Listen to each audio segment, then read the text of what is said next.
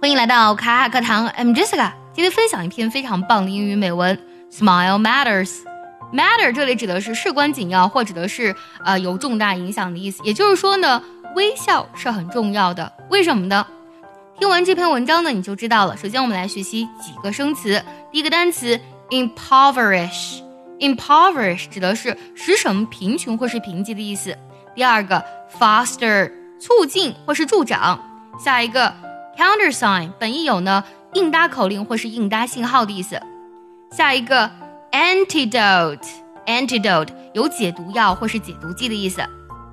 接下来我们来听一下这篇文章。如果你觉得我的语速太快呢，听不太懂，可以微信搜索“卡卡课堂”，加入我们早餐英语的会员课程，里面有我完整的讲解以及慢慢的带读哦。A smile is a gift that anyone can give. It costs nothing but saves much. It enriches those who receive without impoverishing those who give.